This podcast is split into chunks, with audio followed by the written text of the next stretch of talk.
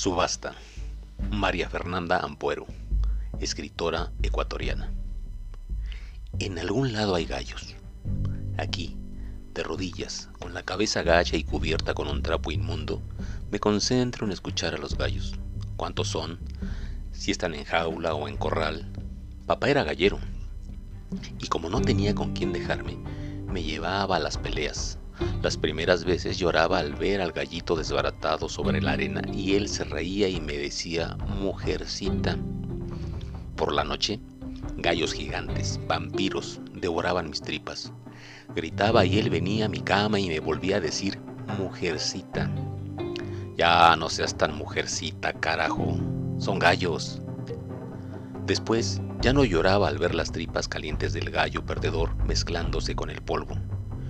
Yo era quien recogía esa bola de plumas y vísceras y la llevaba al contenedor de la basura. Yo les decía, adiós gallito. Sé feliz en el cielo donde hay miles de gusanos y campo y maíz y familias que aman a los gallitos. De camino, siempre algún señor gallero me daba un caramelo o una moneda por tocarme o besarme o tocarlo y besarlo. Tenía miedo de que, si se lo decía papá, volviera a llamarme mujercita. Ya no seas tan mujercita, son galleros, carajo.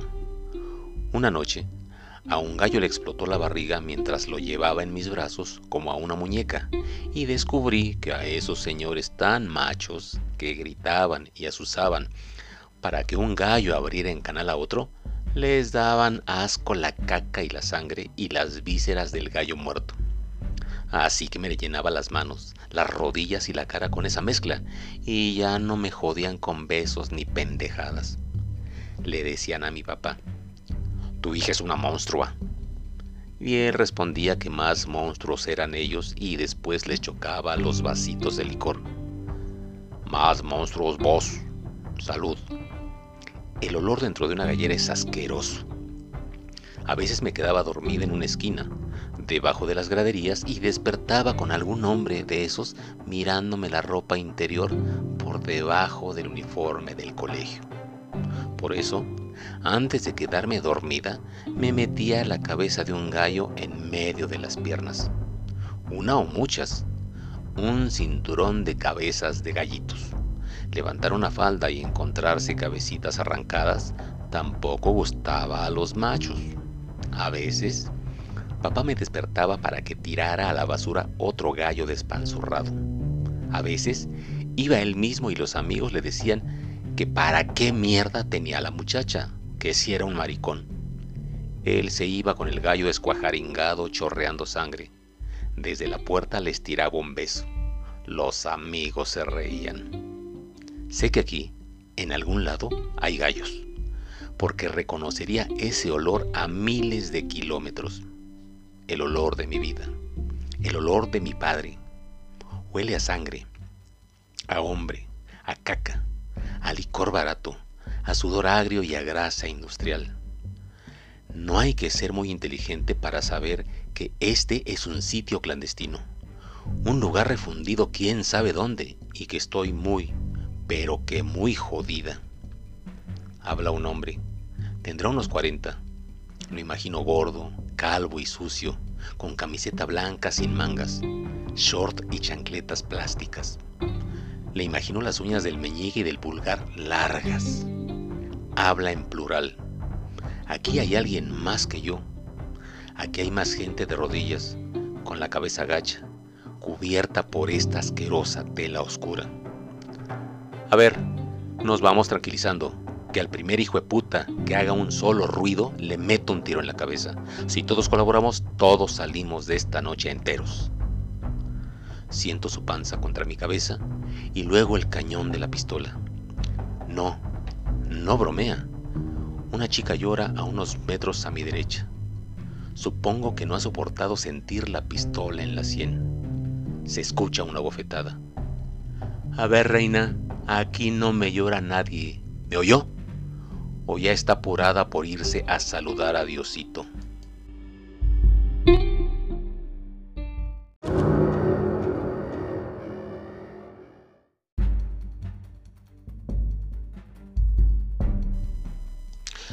Luego, El gordo de la pistola se aleja un poco.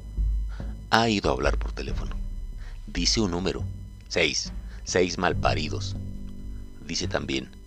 Muy buena selección, buenísima, la mejor en meses. Recomienda no perdérsela. Hace una llamada tras otra.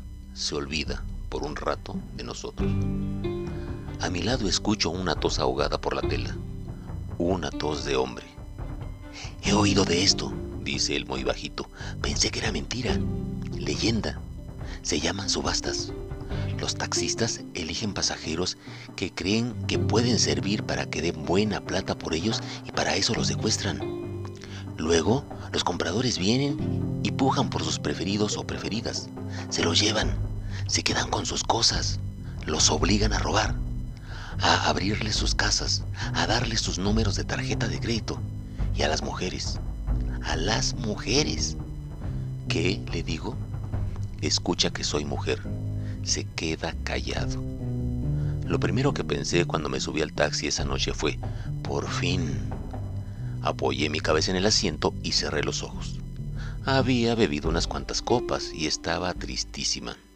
En el bar estaba el hombre por el que tenía que fingir amistad. A él y a su mujer. Siempre finjo. Soy buena fingiendo. Pero cuando me subí al taxi, exhalé y me dije, ¡qué alivio! Voy a casa a llorar a gritos. Creo que me quedé dormida un momento y de repente, al abrir los ojos, estaba en una ciudad desconocida. Un polígono, vacío, oscuridad, la alerta que hace hervir el cerebro. Se te acaba de joder la vida. El taxista sacó una pistola, me miró a los ojos, dijo con una amabilidad ridícula, Llegamos a su destino, señorita. Lo que siguió fue rápido. Alguien abrió la puerta antes de que yo pudiera poner el seguro. Me echó el trapo sobre la cabeza, me ató las manos y me metió en esa especie de garaje con olor a gallera podrida y me obligó a arrodillarme en una esquina. Se escuchan conversaciones, el gordo y alguien más, y luego otro, y otro. Llega gente, se escuchan risas y destapar cervezas. Empieza a oler a María y a alguna otra de esas mierdas con olor picante. El hombre que está a mi lado hace rato que ya no me dice que esté tranquila. Se lo debe estar diciendo a sí mismo. Menciono antes que tenía un bebé de ocho meses y un niño de tres. Estará pensando en ellos y en estos tipos drogados entrando en la urbanización privada en la que vive. Sí, está pensando en eso. En él saludando al guardia de seguridad como todas las noches desde que su carro está en el taller, mientras esas bestias van atrás, agachados. Él los va a meter en su casa, donde está su hermosa mujer, su bebé de ocho meses y su niño de tres años. Él los va a meter a su casa. Y no hay nada que pueda hacer al respecto. Más allá, a la derecha, se escuchan murmullos. Una chica que llora. No sé si la misma que ha llorado antes. El gordo dispara y todos nos tiramos al suelo como podemos. No nos ha disparado, ha disparado. Da igual, el terror nos ha cortado en dos mitades. Se escucha la risa del gordo y sus compañeros. Se acercan, nos mueven al centro de la sala. Bueno, señores, señoras, queda abierta la subasta de esta noche. Bien bonitos, bien portaditos se me van a poner aquí. Más acá, mi reina. Eso, sin miedo, mami, que no muerdo. Así me gusta, para que estos caballeros elijan a cuál de ustedes se van a llevar. Las reglas, caballeros, las de siempre más plata se lleva la mejor prenda. Las armas me las dejan por aquí mientras dure la subasta. Yo se las guardo. Gracias, encantado, como siempre, de recibirlos. El gordo nos va presentando como si dirigiera un programa de televisión. No podemos verlos, pero sabemos que hay ladrones mirándonos, eligiéndonos. Y violadores, seguro que hay violadores. Y asesinos, Tal vez hay asesinos. o algo peor. Damas y caballeros. Al gordo no le gustan los que lloriquean, ni los que dicen que tienen niños, ni los que gritan a la desesperada. No sabes con quién te estás metiendo. No, menos le gustan los que amenazan con que se va a pudrir en la cárcel. Todos esos, mujeres y hombres, ya han recibido puñetazos en la barriga. He escuchado gente caer al suelo sin aire. Yo me concentro en los gallos. Tal vez no hay ninguno, pero yo los escucho. Dentro de mí, gallos y hombres. Ya no seas tan mujercita, son galleros, carajo. Este señor, ¿cómo se llama nuestro primer participante? ¿Cómo? Hable fuerte, amigo. Ricardo, bienvenido. Lleva un reloj de marca y unos zapatos adidas de los buenos. Ricardo ha de tener plata. A ver la cartera de Ricardo. Tarjetas de crédito o oh, Visa Gold de Messi.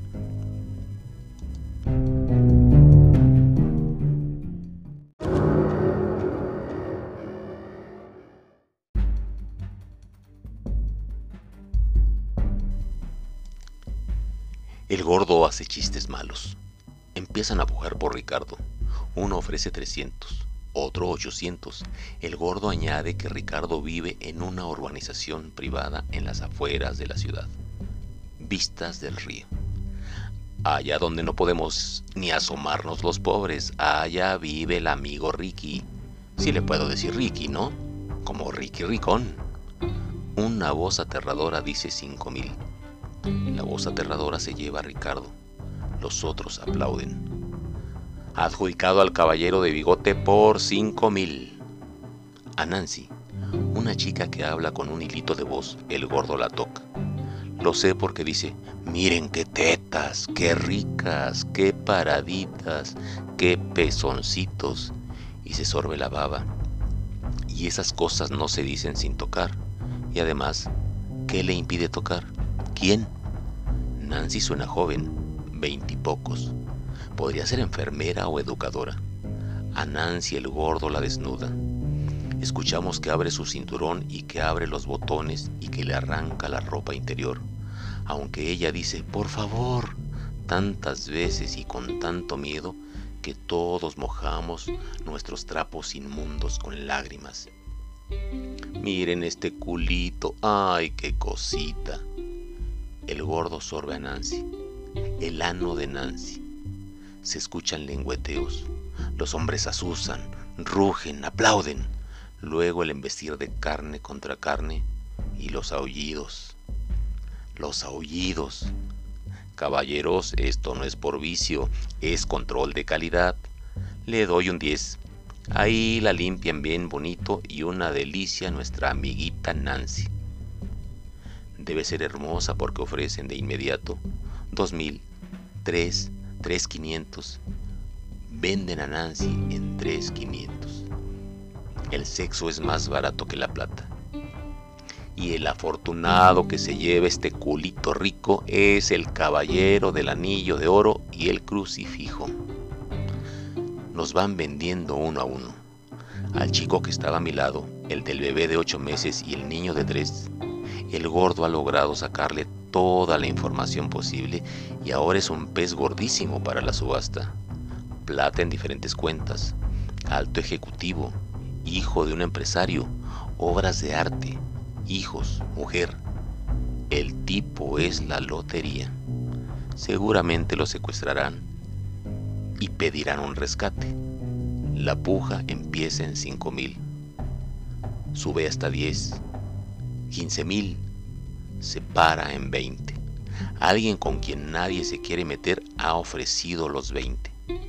Una voz nueva ha venido solo para esto. No estaba para perder tiempo en pendejadas. El gordo no hace ningún comentario. Cuando me toca a mí, pienso en los gallos. Cierro los ojos y abro mis esfínteres. Es lo más importante que haré en mi vida, así que lo haré bien. Me baño las piernas, los pies, el suelo. Estoy en el centro de una sala rodeada por delincuentes, exhibida ante ellos como una res, y como una res vacío mi vientre. Como puedo, froto una pierna contra la otra, adopto la posición de una muñeca destripada, grito como una loca, agito la cabeza, mascullo obscenidades, palabras inventadas, las cosas que les decía a los gallos del cielo con maíz y gusanos infinitos. Sé que el gordo está a punto de dispararme. En cambio, me revienta la boca de un manazo, me parto la lengua de un mordisco, la sangre empieza a caer por mi pecho, a bajar por mi estómago, a mezclarse con la mierda y la orina. Empiezo a reír, enajenada, a reír, a reír, a reír. El gordo no sabe qué hacer. ¿Cuánto dan por este monstruo? Nadie quiere dar nada. El gordo ofrece mi reloj, mi teléfono, mi cartera, todo es barato, chino. Me coge las tetas para ver si la cosa se anima y chillo. 15, 20, pero nada, nadie. Me tiran a un patio, me bañan con una manguera de lavar carros y luego me suben a un carro que me deja mojada, descalza, aturdida en la vía perimetral.